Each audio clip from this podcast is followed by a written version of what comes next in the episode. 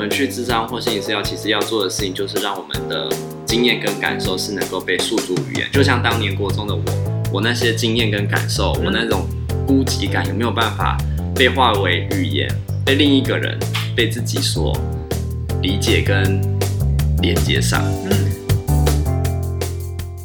欢迎收听 CC 灵知，我是阿坤，我是阿策，这是一个吸收了人生日月精华的频道。我们邀请你跟着我们一起自在的 CC 灵芝。今天我们要来聊赖以生存的奇迹。这其实是李勤峰，嗯，就是他一个台湾作家，然后到日本留学，对，然后后来得了芥川赏，这样子。对，那会想要聊这个主题，其实是因为刚好看到他的得奖演说，嗯，然后。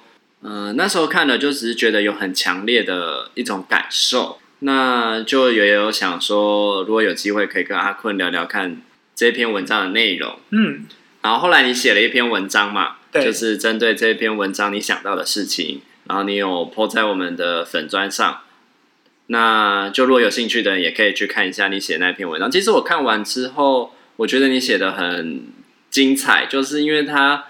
你你你用一种心理学的角度，存在心理学的角度刻画出他在描述的那种人类生活的处境，那种在边缘的一种虚无感。就是他他前面有一段描述，就是在讲说，诶，他对于那种虚无的渴望，就是他不是说不想要活，也不是说很积极的想要去自杀，但只是觉得被丢到这个世界里。然后好像就有一种存在的痕迹，然后那个存在痕迹是，即便今天他死亡之后都没有办法被磨灭的，然后有一种那个虚无被破坏了的那种感觉。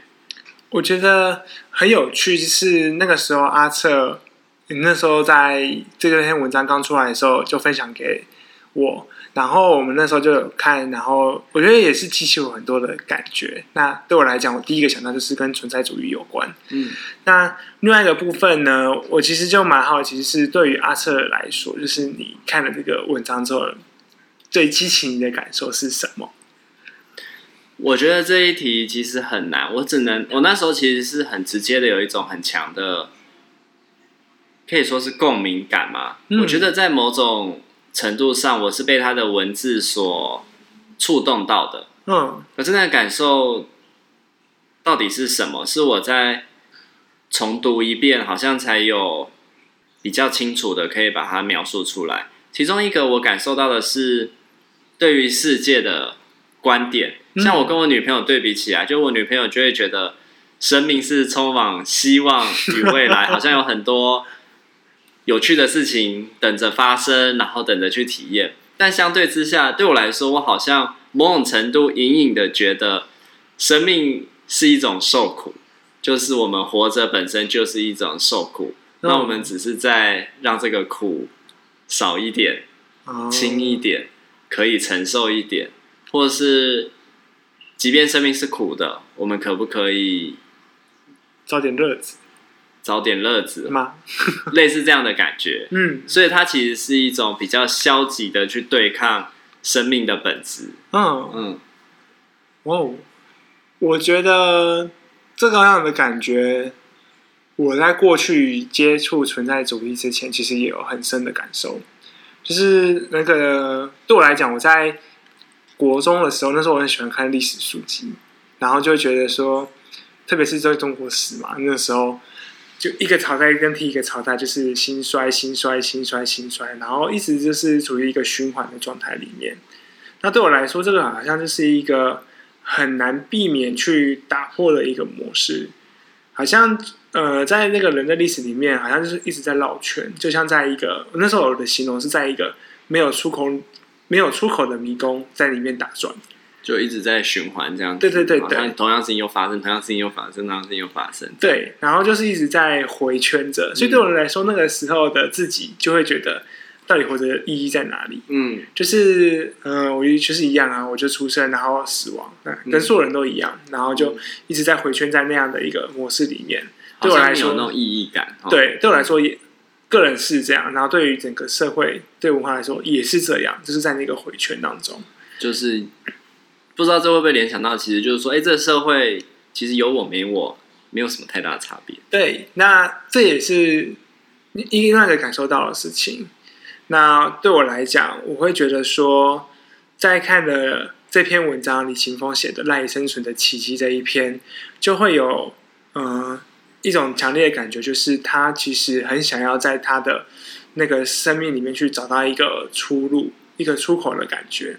那另外一个也有很强烈的感觉，就是他觉得自己没有选择的被生下来这件事情，其实是一个很痛苦的一种体悟。对，我觉得这个体悟啊，就是也是延伸到我刚刚说对于一种生命的感受啦。嗯，就是。我觉得，既然人生来本来就是需要受苦的，那可是出生这件事情又是一种没有选择的选择，是被选择要要出生在这个世界上那种感觉。也许在某些理论或假设说，假设假说里，我们其实是有选择来到这个世界。Oh. 但我我我对我来说，经验到的是一种被出生在这个世界上，所以其实是有一种类似被剥夺选择的机会的经验。然后在这个经验里，其实是会有一种无助跟愤怒的。那那个其实就是李行峰。在那个演说里面有讲到的事情。对对对对，我觉得呃，当然这也是跟我们，我今天讲我们应该，我不确定有没有恰当，嗯、就是我们所身处的社会的价值观是很冲突的，因为呃，所谓身体发肤受之父母，然后养儿方知父母，就是之类的，就是好像我我诞生在这个世界上，我就是要去感激说呃，谢谢我被生在这个世界的感觉，嗯、可是。呃，在我可能国小国中就觉得，嗯，对啊，这世界其实好像充满了希望啊，然后充满了很多不一样的事情值得去探索。嗯，可是到了现在，我出社会觉得，哦，靠，这世界超不友善的，就是呃，充满了我看到了是嗯、呃、很多的压迫，有有也有很多的希望，嗯、但是也看到很多的那个迫害啊，很多的不公平啊。买不起的房子啊，超高的工时啊，超多的压力啊，一堆，呃，因为压力而产生的精神疾病啊，嗯，对，更别说台湾可能已经是一个相对好的对。环境了，就是跟世界很多地方比起来，嗯，今天早上还看到一篇文章，就是指说整个亚洲青年圈开始出现一系列的，呃，中国是躺平，嗯，然后可能日本，呃，啃老嘛，我不确定，但就是。所有的青年们就开始对于整个社会是无望感，嗯，然后是没有想要再继续，可能照着以前的人的想法，就是要往上拼，要什么？因为他们知道，他们就算再拼也做不到，嗯的那种感觉在。那嗯，回过头来说，就是自己在面对这样的一个生活的时候，我觉得那种感觉就会让我很深的体会到，在生小孩那一集里面。我要让我小孩出生在这样的世界里面吗？但是我现在有提到这个部分，有啊，对啊，就会觉得说，嗯，我觉得，就当你自己作为潜在作为父母的人都觉得对这个社会世界缺乏希望感跟欲望的时候，你会想要让一个你在乎的人被没有选择的，嗯，诞生在这个世界上吗？其实是你的选择嘛。今年要不要生一个孩子是你的选择，对，嗯，我觉得。对，但是嗯、呃，因为我刚刚提的是这跟那个很传统的华人价值观是冲突的，对，然后也是我最近才开始有听到这样的一个说法，就是其实可以的话，我不想被生下来，嗯，这样的一个想法。那结合我自己经验，我觉得其实很感同身受。你刚刚在讲一件事情，我也觉得跟演讲的内容，还有我经历到的事情很感同身受，就是。我们大家也曾几何时，我记得我小时候也会说，很希望可以赶快长大，嗯，然后会觉得那时候其实小时候就觉得梦梦，我对我来说啊，某种程度小时候经验就很多东西是不舒服跟痛苦的，嗯，所以会觉得那个权利，我记得印象中比较大是那种权利被剥夺，就然后老师说的什么都是对的，什么都是是的，然后你要做什么选择，嗯、想要什么都不能自己决定，然后那种权利被凌驾，然后好像很多事情不能做，然后周遭人会跟你说，你长大就可以做，长大就可以做了，这样，然后就是说。那时候就有一种强烈的想法，就是说我想要赶快长大。嗯，好像那个想要赶快长大是长大以后可以体验一种美好的生活，经历一种美好的世界。可是当你实际长大，当我实际长大之后，就是反而会很怀念小时候那种生活。对。那为什么会这样？就是其实长大之后经历到的是一种更辛苦、跟更多选择、更多选择，或是更多没有选择的。对，就是我我很难说到底是更多选择或更多没有选择。就是你好像看似都有选择，可是到底有多少选择是留给你的？对，或者是说被允许的？嗯，因为你不是真空的活在一个世界里，你是。在一个充满很多人的世界里，嗯，那所以小时候好像都就是那演讲里有讲一段，就说他他好像觉得小时候觉得虽然说看到了那个那个世界有阳光照不到的角落之类的地方，嗯，可是如果长大之后，好像就可以看到一种希望，一切都可以变好，会没有事情的，嗯，可是长大以后好像没有没有这样。我觉得那也是一个让我很深刻的感受，就是他。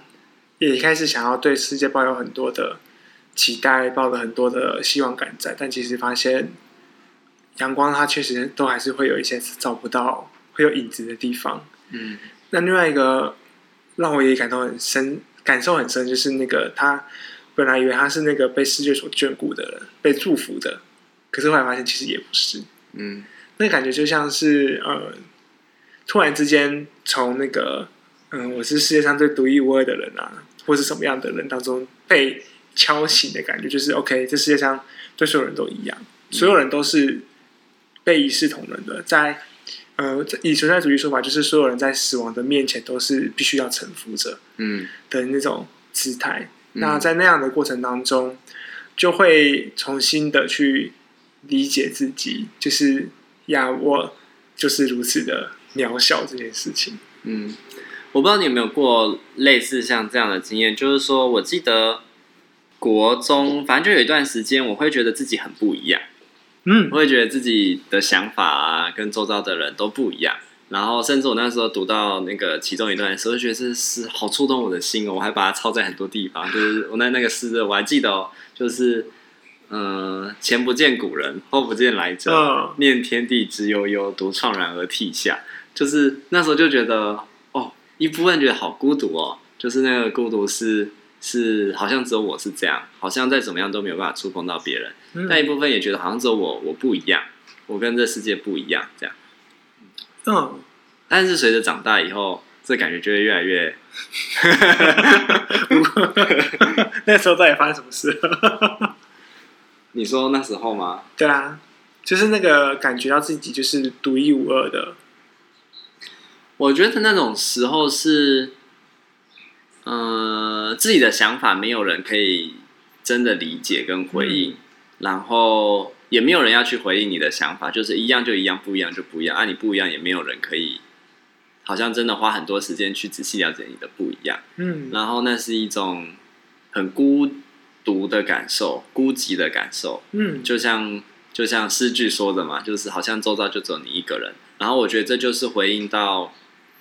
回应到演讲里有讲到的一种，嗯，虚无吗？就是说，好像跟跟周遭，就是也不是说，也不是说人际关系不好或什么的。就其实你看起来大家都一起玩啊，然后很开心，然后有很多朋友，可是内心的好像就有一块是觉得，其实周遭是没有人真的可以理解或懂的。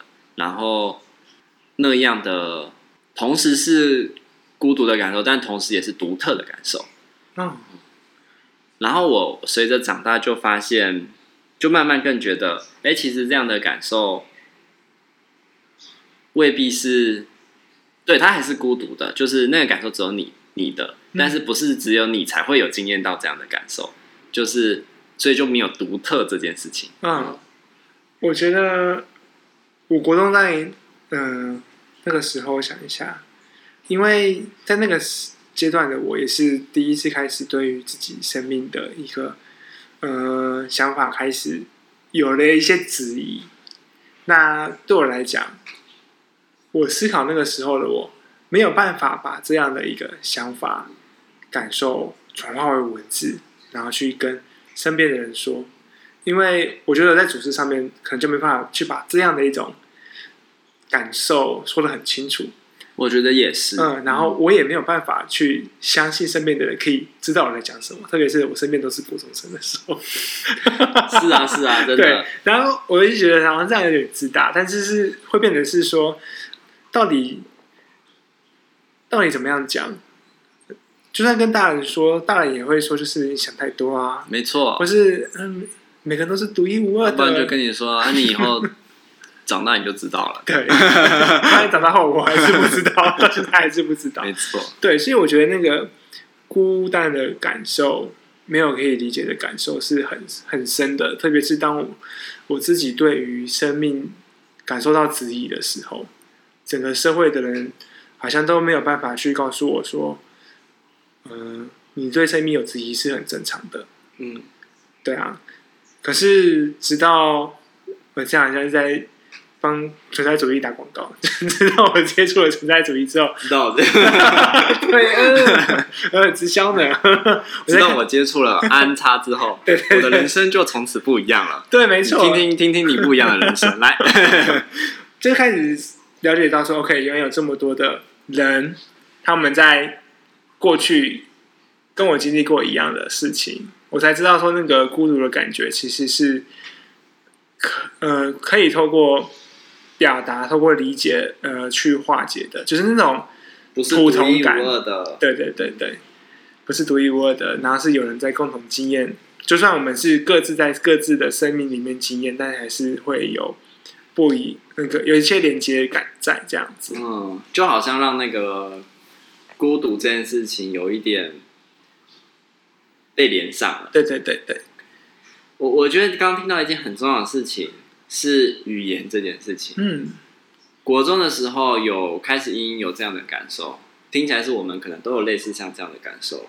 可是，一方面是每个人可能经历到这样感受的时机点不同，也未必每个人都会经历到了。嗯、那在那个时机点，你其实没有一个可以连接跟诉说，我们都没有一个可以连接或诉说的对象。嗯，另一部分是我们没有语言去把这样的感受说出来。那这就回到我的经验里，就是为什么那个诗句会那么深刻的触动到我，因为他说出了我的心声，心，可是我的语言说不出来的。嗯，那所以你问我说为什么那么喜欢他，那时候的我也说不出来。那其实语言还是打到我们的感受了，可是我也说不出来为什么我喜欢，为什么他打动我，我也不知道那个细节的描述是什么。然后。回到李琴峰身上，其实他也讲到一件很重要的事情。他说是文学救了他。对，其实就是语言给了他机会，把这些感受跟经验化为艺术。其实文学是某种艺术，表达出来。嗯、那他自己创造的这些语言，那当然一定也借用了很多不同的。其他人前人创造的东西，因为语言本来就是因为人的使用而活起来的。嗯，所以我在想，有没有可能语言本身就是一种连接的桥梁？哦，就是说，哎、欸，如果在没有这语言之前，那个孤寂可能是很强烈，可是又说不出口的。那今天语言出现了，当我有语言可以好好去描述这个感觉的时候，某种程度我们就已经先被连上了。嗯，因为有一个东西可以进到这里来。然后，如果又有一个人在听，他也听懂我的语言。那是不是就有更多人被连上了？那文学的寄托是不是也是一种让更多人被连上的方式？透过这样的文字，不管是读者或作者，就也透过这样的语言接上了。我觉得很有那种感觉，就是他写出了那个剧作嘛，然后那个剧作，无论是他的还是之前的人，那个文字都好像让我们穿越了时空，穿越了物理的限制，然后。达到一种心灵相通的感受在，而那种连接是很，嗯、超脱了现实上面的限制，能让我们达到一个 OK。我了解到，在此时此刻，或是在彼时彼刻的过去，有一个人跟我经历，跟我经一样经验的同样的事情在，而更多的是，我觉得有的时候他们。帮我去认清了我自己心中的那个感受是什么，那个过程又是更重要的。但这样讲就会让我想到其他事情啊。对啊，像让我想到说，其实智商跟心理治疗也是在做这件事情。嗯，就是很多时候我们会觉得去智商或去心理治疗就是要把问题解决，但其实大部分时候不是，嗯，就是问题是你可以解决的，你不需要去找一个心理师来帮你解决问题。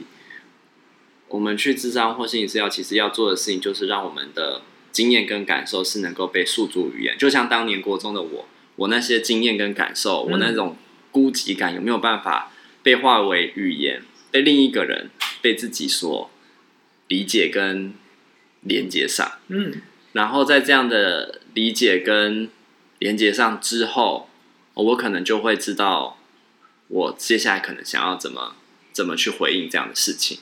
嗯，那写作或是阅读书籍，其实也有时候就是有这样的效果，就是帮助我去整理自己内在的经验跟感受，然后决定现在跟未来的一种方向，这样子。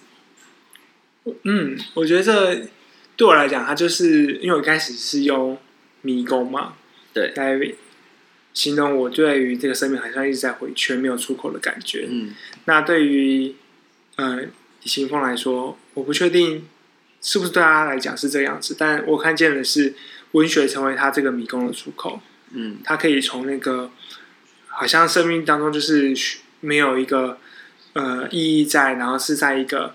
没有办法继续前进的过程里面，去找到一个我可以再往下一个方向再继续迈进的一个契机。那语言啊、文学啦、啊，或是其他的表达性的部分，我觉得那都会是呃个人在呼唤，就是在于说我对于一个存在，我存在于世的那个经验，那个意义在哪里的一个方式。嗯，那嗯。呃我觉得这也很有趣，就是到底存在是什么？嗯，他呃，从经验到说自己不是被世界独厚的人，到他觉得他自己可以选择的话，不想被选择生下来，等等的。那到底存在于世这件事情，它具有什么意义吗？还是我活的意义是什么东西？对，所以你觉得生命这件事情到底有没有意义？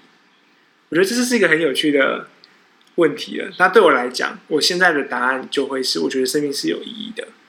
可是那个意义，就像我在文章里面写的，它不是嗯什么记起宇宙之生命，或者是说呃上帝的旨意，人生而就独一无二，生而就有价值。我觉得那不是，价值是我在生命当中去创造出来的。那那个东西跟时间，就是海德格讲那个时间与存有非常的有关联性。但其实我没看过这本书，就是觉得说有些东西就是你需要用时间去证明那个意义的部分在，嗯、然后它本身就是一个，嗯、呃，会需要你投入，你去走过，然后你去行动，它才会在事后你去看见。OK。其实那个时候，它真的是有意义的。那我可以这样说吗？其实我们永远都在经历一种没有意义的过程，嗯，因为在事前或是事发时都是没有意义的，嗯，唯有在事后，你死后的验证，或者是某一天的验证，你才能回过来说这件事有意义。可是那个有意义，就会说，诶，比如说今天以十年后的量词来看，嗯，做这件事情有意义，但是放到五十年后，搞不好又变成没有意义了。对，所以意义一直都在一种很飘渺的对。状态里，嗯，时有时无。那这样，我们生命的意义到底是什么？我觉得就回到一个，就是存在于你的主观的感受里面啊，它不是一个外在客观可以去定义的东西。嗯，就像是假设的球队好了，嗯，他现在也没了，就是从我创立然后到他消失，也不到十年的时间。嗯，可是我觉得这段经验对我来说超有意义的，对你来说超有意义的，对。嗯因为对我来讲，就是我可以跟一群志同道合的人去完成一个我很想要做的事情，嗯，然后我们确实也做到了。我觉得这对我来说就是一个，呃，在我的生命里面，我刻下了一个里程碑的感觉，嗯，就是说，OK，嗯，阿困到此一游，阿困到此一游这样 的感受在。所以对我来讲，呃，这段经验在我在做那段期间的时候，我觉得它有它的意义在。跟它结束之后，我现在回来看，它的意义又可能会不一样，对，又不一样，对，可是也还是在，嗯，的那种感觉。所以，真的这件事情是意义可能对每个人都不同，然后它是主观被赋予的。嗯、比如说你创垒球队这件事情，对我来说，它的意义不在于你创或不创，而是在于我进到这个学校的时候，有一个垒球队可以参加。嗯，然后我在这个垒球队认识了很多朋友，所以我的意义可能会找到这些朋跑到这些朋友身上。嗯嗯，跑到了这些回忆上。那可能有一天我得了失智症，这些回忆通通没了。嗯，那搞不好就变得没有意义了。对，但是至少在现阶段跟接下来的我，还是失智之前 都是有意义的。对，但是在失智之后，真的就没有意义了吗？你看，这就是一个永远没有答案的答案，就是对啊，因为失智对我记忆上觉得没有了，可是我会不会其实隐隐觉得有一种安全感，嗯、或者是或者是有一个美好的经验或感受，嗯、我也不知道那是什么，但那个感受留着了。搞不好跟跟我参加过垒球队有关啊！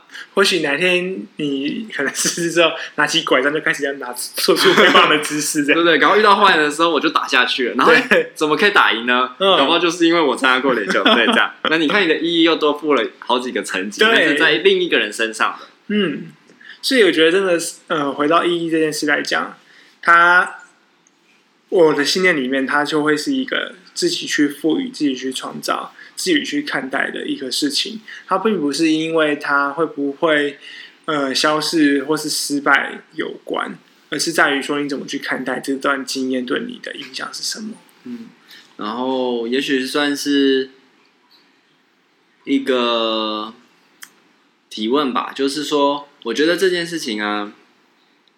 没有答案，但是是一个重要的提问。为什么有些时候我们能够赋予意义，有些时候就赋予不下去？嗯，就我觉得对于客观来说，诶，也没有什么客观，但反正就是有些时候我们可以觉得这件事情有意义，可是有些时候我们就没有办法觉得这件事情有意义，或者是即便有人告诉你这件事情的价值是什么，但就是你就是没有办法接受。嗯，那其实会不会很多时候是跟一种状态有关？嗯，我觉得会有，是那个。你可能，嗯、呃，在这个时间点，跟在未来的时间点，跟在更之后的时间点，经历了不同的事情之后，再回来看这段经验，嗯、呃，我觉得那个那个意义的感觉，好像都一直在随着我们生命的感受里面不断在变化着。嗯，或许哪一天我会觉得打垒球没有意义，我不确定，但是也有可能，有可能啊。就而且这也涉及你看的尺度，嗯，就是说，哎，我们站在一个个人的角度来看，这件事情有意义。站在我们这些参加过的人来说，这件事情有意义。可是你站到一个，嗯、呃，全世界的角度好，好好了，嗯，就是这十年来有没有人在在球场上打垒球，嗯，可能对这世界无丝毫上的差别。对啊，嗯。但我觉得有件事很重要，就是你说那个赋予意义的部分，我觉得它如它如果是一个能力啊，我觉得这个能力是不能够消失的，嗯，就是。无论是做了什么事情，是成功是失败，你为这段经验赋予了什么样的意义，它都一定会有某一种，呃，存在的必要。那个实际上讲好像有点空泛，但就是说，嗯、呃，不论这段经验是好的是不好的，是成功的是失败的，是怎么样子的，其实它都会有某一种程度影响了我们的未来的生命，继续前进。嗯而那个程度是大是小，它一定都会有影响在。嗯，那这个东西它有意义吗？其实说实话，并没有。但是你怎么样去看待这段经验，那就会是它意义的地方。换句话说，嗯，换句话说，就是其实很重要一件事情是，呃，意义是赋予的嘛。嗯，所以我们到底有没有赋予意义的能力？嗯，那也许这样听起来有一点。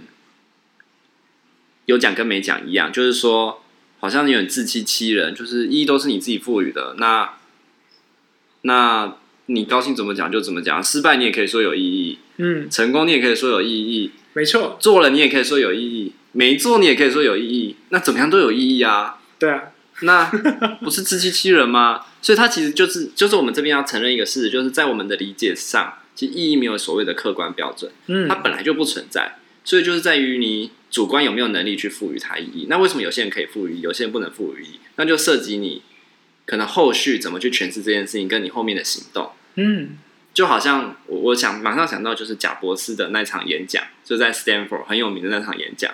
那他其实就在讲一件事情叫 connecting dots，就是说，我们很多事情在做的当下，我们没有办法想象跟经验到它的意义跟后来的影响。当我们回过头来看的时候，就会发现，今天 Apple 电脑的字体为什么可以漂亮？就是贾博士可能在曾经大学时候上了一个字体的课，他才连接起来。他在上那堂课的时候，人家会问你说：“你为什么要去上那个课？跟你又没有什么关系，跟你专业没关去上那干嘛？”对，我也不知道我要上这干嘛，我就觉得想上嘛，我就去上了。那可是我回过头来看，要是我当年没有上那个课，我可能在设计这台电脑的时候，我不会想到字体是需要这样子被考究跟在乎的。嗯，那所以回过头来说，赋予意义这么重要，因为它涉及我们一个人对于自己生命价值的看待。所以花时间回过头来看，回顾自己的生命，跟帮他们找到一些定锚跟位置，其实就是重要，那就是一个赋予意义的过程了。嗯，我很认同阿策所说的，就是那个。回过头来，然后去为自己生命经验去做一个定锚、解释，甚至是赋予它某些名称的那个那个模式，这样子。那嗯，我觉得最后我们就回到李勤峰，他从不想要被生下来，到他呃觉得自己没有被世界眷顾，最后找到文学出路，以及他获得这个奖。但后面他也回应了一些很有趣，就是关于身份认同。的部分，那对我来说，我后来就是写了，呃，最新的这一篇文章。我的想法就会是说，嗯、期待我们可以用不同的角度去看看生命经验到底是什么，那存在意义到底是什么？它没有，它没有意义，对我来讲，但是它一定会用某一种形式让我们去赋予它存在的价值，这样子。所以。呃，我想也许可以用这样的方式稍微做一个结论，就是说，意义是主观的，是被赋予的，是需要经过整理的。嗯。所以在我们认真去做这件事情，其实它可能都是没有意义的。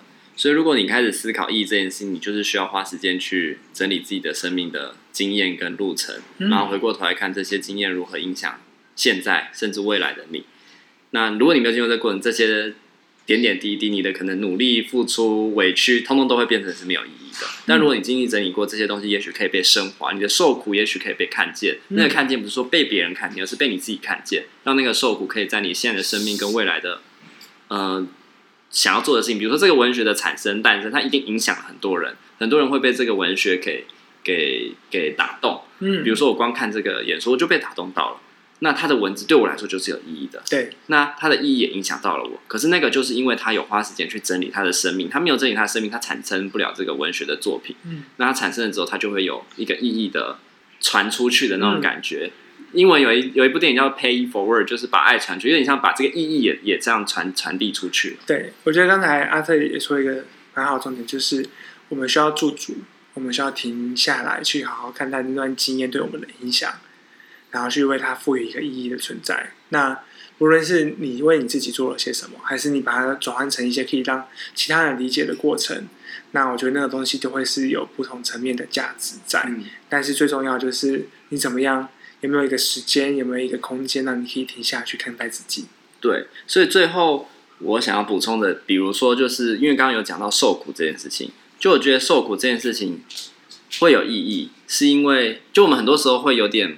不知道可不可以这样说的，就是说啊，要不是因为你这样苦过，你没有办法理解，你现在没有办法理解别人 这样辛苦的过程，这样听起来有一点 干话，对，有点干话，人家会听起来很不爽，对。可是那确实是今天一个人他主动的，如果他能够自主去去去意识到，哦，我现在确实能做这件事情，是因为以前可能经历过了什么，他把这个意义连上了。